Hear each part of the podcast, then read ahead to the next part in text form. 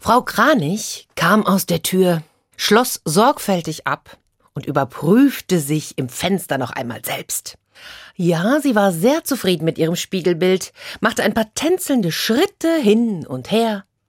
Denn sie hatte etwas ganz Besonderes vor. Ja, und da durfte man sich schon mal ein bisschen hübsch machen, nicht wahr? Ihre Schleppe, die trug sie ja so oder so jeden Tag mit sich, doch heute hatte sie sich noch mal ein bisschen besonders herausgeputzt. Sie ging nämlich auf Brautschau. Äh, wobei, hieß das überhaupt so? Aber jetzt mal ganz ehrlich, Bräutigamschau klingt ja auch irgendwie. Ach, naja, wie auch immer. Es war nicht so, als hätte sie bislang einen Mann in ihrem Leben vermisst. Und doch, sie wurde ja auch nicht jünger. Und Kinder säßen durchaus noch drin. Ach, und sie fand einfach die Vorstellung reizend, im Alter gemeinsam vor dem Häuschen auf einer Bank zu sitzen. Ah. Also hatte sie sich umgeschaut und umgehört, und ihre Wahl war auf den Nachbarn auf der anderen Seite des Sumpfes gefallen, Herr Reiher. Och, der konnte so herrlich schreiten, wie elegant der dabei aussah. Wir sind uns gar nicht so unähnlich, dachte sie, straffte sich und ging los. Und während sie so gemäßigten Schrittes durch den Sumpf spazierte, da schnappte sie mal hier nach einem Frosch, naschte mal dort ein Schneckchen, bis sie schließlich irgendwann das andere Ufer erreichte. Herr Reiher saß vor seinem Häuschen und schmauchte eine Pfeife. Frau Kranich, herzlich willkommen! Und sogleich holte er zwei Tassen Kaffee, ein wenig Dotterblumenlikör Ach, und es dauerte nicht lang, da plauderten sie über dieses und über jenes.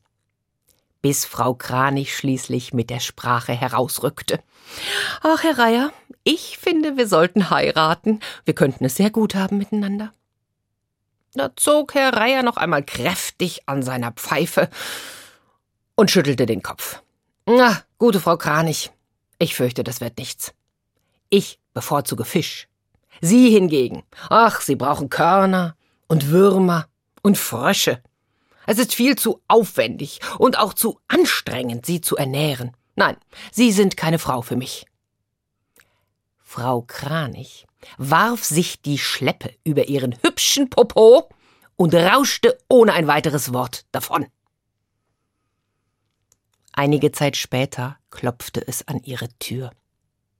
Einmal, zweimal. Beim dritten Mal, da schob sie den Vorhang beiseite und schaute hinaus. Und da stand Herr Reiher, knetete verlegen den Hut zwischen seinen Flügeln und Verzeihen Sie bitte, gute Frau Kranich. Ach, ich war töricht. Sie haben vollkommen recht, wir passen unglaublich gut zueinander. Wissen Sie, ich kann von der Ausgewogenheit Ihrer Ernährung ja nur profitieren. Pah, hm, wie soll das gehen, hm? Ich liebe den Tanz. Sie hingegen, sie bewegen sich auf Stelzen. Die Leute werden lachen. Außerdem kann ich den Geruch von Pfeifentabak nicht ertragen. Bäm, war die Tür zu. Wütend klapperte Herr Reiher ein paar Mal mit seinem Schnabel und dachte, was für ein eitler Vogel bildet sich wohl was ein auf ihr Getanze. Sobald sie den Mund aufmacht, da klingt sie wie eine Trompete. Herr Reiher ging schnurstracks zu Meister Storch, und verlor beim Schnaps die Kontenance und beim Kartenspiel sein gesamtes Guthaben. Es dauerte eine Weile, bis die Stimme am nächsten Morgen zu ihm vordrang. Herr Reier? Herr Reier, ich bin's. Ach, es tut mir leid. Ich war dumm, ich habe vollkommen überreagiert. Oh, Sie können stundenlang im Wasser stehen und auf Beute warten. Sie sind so klug und stark. Ich bewundere Sie. Ich sag mal so, unter anderen Umständen hätten ihm ihre Worte sehr geschmeichelt. In diesem Moment dröhnte ihm einfach nur der Kopf, und er wollte nichts lieber, als ihn umgehend wieder unter seine Flügel zu stecken. Verschwinden Sie, ich will Sie nicht sehen. Was er sonst noch sagte, hörte Frau Kranich schon nicht mehr.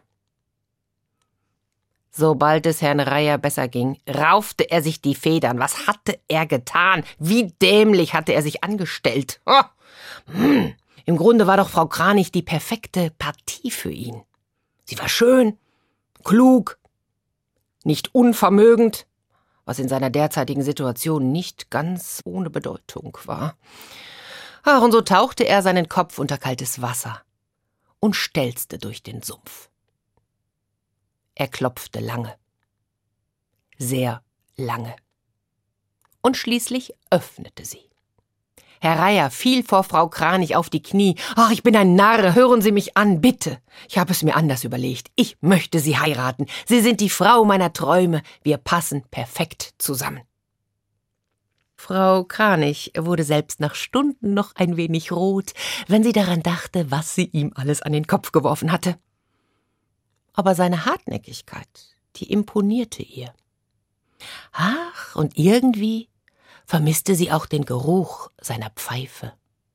Vielleicht sollte sie doch noch einmal hinübergehen. Und so halten sie es bis heute, Frau Kranich und Herr Reier. Ob sie jemals geheiratet haben, ich kann's euch gar nicht sagen. Lust auf mehr?